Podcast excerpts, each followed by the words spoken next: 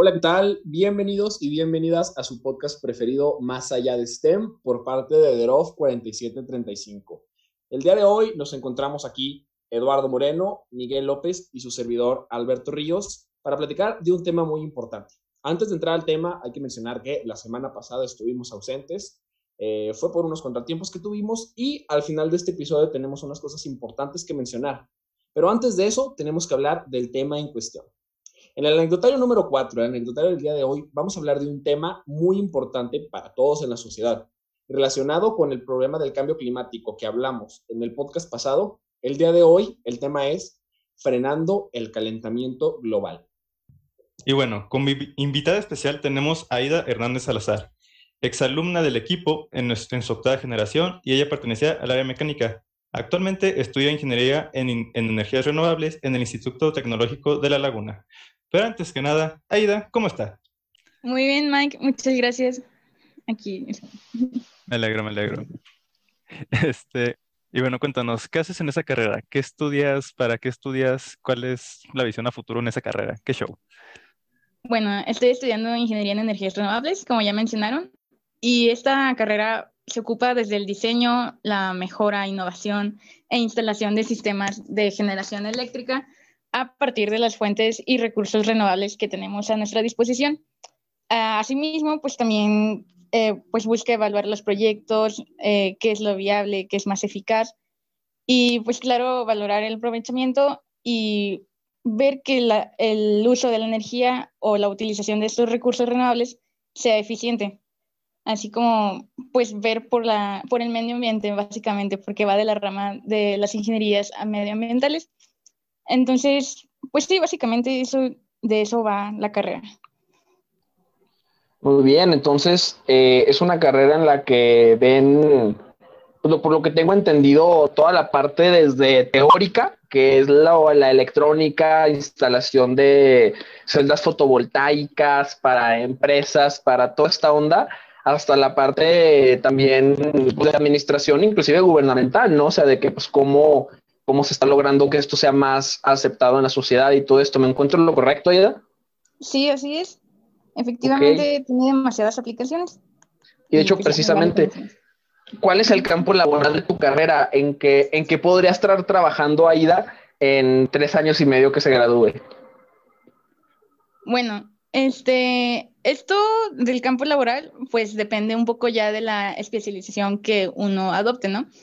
Este, pues uno puede entrar desde la aplicación tal cual, o sea, la generación, el diseño, desarrollo e instalación de los sistemas, hasta lo que puede ser, mm, por decir, un despacho, este, generar tus propios proyectos, idealizarlos, cotizaciones, evaluar, y pues ya, o sea, tiene demasiado, demasiado campo hoy en día, más porque pues actualmente las empresas ven más, em, empresas e instituciones tal cual, ven más por, la, por ser una em, empresa socialmente y ambientalmente responsable, más que nada. Entonces, pues sí, ya depende cada hacia dónde vas dirigido, pero sí tiene bastante campo laboral. Ah, va, No, pues sí se ve que, que, tiene un amplio catálogo de trabajos en donde la gente se puede desarrollar. Y digo, pues esperemos que esto crezca con el futuro, ¿no? Con la inversión que le van a poner las empresas ya en los años que vienen. Pero pues esto se alinea más que nada a, cómo vamos nosotros a pasar a, usar más esas, más esas, energías renovables. Pero yo te quería preguntar, Aida, eh, ¿tú qué piensas que es el primer paso que nosotros como sociedad o como individuos o en cualquier área que tú quieras ahorita explicar, pues podemos tomar, ¿no? Para, para incluir estas energías más en nuestra vida y así poder frenar un poco el, calentamiento global. O sea, ¿tú qué dirías que es pues los primeros pasos? Bueno, siento que como individuo primero tiene que ser la concientización, poder entrar a fondo en este tema saber por qué esto es demasiado importante hoy en día, saber las aplicaciones, conocer de ello y poder tomar razón de lo que esto significaría para las futuras generaciones, incluso desde nosotros hasta las próximas generaciones, hijos, nietos, etc. Esto es demasiado importante porque pues no es solo lo que nos está afectando hoy en día, es lo que va a ser a futuro este mundo, lo que le estamos dejando. Y ya como sociedad, eh, siento pues igualmente es adentrarnos al tema. Muchas veces eh, nos frena el ignorar del tema, no saber mucho de ello. Eh, no sé, hay demasiados este, temas por ahí que no se conocen tal cual a fondo, tienen muchas dudas. Y por ello, pues uno dice, no, o sea, no, no creo que sea algo tan importante, no creo que pueda ser de gran ayuda, ¿no? Bueno, más bien como no saben, los, no se conocen tal cual los beneficios que esto podría traer y por eso no se apuesta tanto por estas energías, por, esta, por estos nuevos procesos que se quieren implementar. Entonces, sí, más bien yo creo que va desde la concientización, el aprender del tema, saber qué es lo que uno puede empezar a aplicar y pues más que nada empezar a hacerlo, ¿verdad? Muchas veces uno tiene la idea de hacerlo y en general no, pues no busca cómo empezar a hacerlo. Entonces sí. Sí, sí que ahí se queda atorada la idea, ¿no? Que a veces uno, y ahí lo pensó y lo, lo dejó ahí pensando. Ajá. Sí, entonces sí es muy importante el empezar a aplicar efectivamente estos procesos y ya, pues sí, una vez conociendo esto, creo que es más fácil que uno sepa los beneficios que puede traer y pues decidirse por empezar a cambiar algo. Ok, ok. Y ahorita que hablas de esto de, del impacto, quiero usarlo el mismo término que Alberto. ¿Cómo imaginas que una ida de entre tres años, cuatro años, que por ahí esté graduada, a lo mejor unos cinco, que digamos que ya estás bien posicionado en un trabajo, este, ¿cómo quisieras que tu trabajo este, impactara al calentamiento global? Eh, bueno, como sabemos, las fuentes alternas de energía va, pues este nombre de alterno va básicamente de eso, dejar de lado ya todo el consumo de combustibles fósiles y otras energías que se tenían antes, porque estas son las principales en general, pues los que, lo que conocemos como los gases de efecto invernadero, ¿no? Y estas son las que son básicamente el problema en lo que genera el calentamiento global. Entonces, una vez aplicando nuestro, pues ya todo el conocimiento que uno adopta de esta carrera, eh, pues la idea principal es empezar ya a apostar por, este, por estos medios y que se reduzca el uso, bueno, no tanto como reducir, bueno, sí, más bien reducir, ampliar más el campo de las energías renovables, más su aplicación, su desarrollo, su innovación, todo, para que estas tengan más, mm, pues mayor aplicación, ¿no? Hoy en día, eh, aquí en México tengo entendido el, como entre el 25 y el 30% de las energías, de la energía eléctrica, perdón, es generada gracias a energías renovables cuando en otros países sabemos que ya son más del 50%, casi 60%, porque ya, o sea, hay una gran innovación, un gran apoyo por parte de sociedad, gobierno, mm, todo. Entonces, sí, una vez empezando a aplicar esto, eh, pues la idea es que el campo se amplíe y ya se pueda dejar de lado estas energías que nada más están generando y generando más contaminación y más gases de efecto invernadero entonces ya, tal vez no revertir tanto los efectos por ahora, porque es una meta, esto va a más largo plazo, pero sí ya frenar estos efectos negativos que se están teniendo en el ambiente. Sí, claro, y pues al fin de cuentas es una inversión para nuestro futuro, porque pues creo que todos aquí queremos que en unos años ya tengamos nosotros nuestros hijos y podamos heredarles un, es un mundo que sí se pueda sostener, ¿verdad? Porque, pues digo, ahorita sí nos va a tocar, pero quién sabe en un futuro. Pero pues bueno, creo que con esto cerramos. Muy buena entrevista, la verdad, muy informativo y creo que esto esperemos que les sirva a nuestra audiencia para reflexionar. Este, Aida, ¿tienes algo más que agregar? ¿Algún saludo? ¿Alguna conclusión? No sé, una frase, un mantra, lo que quieras.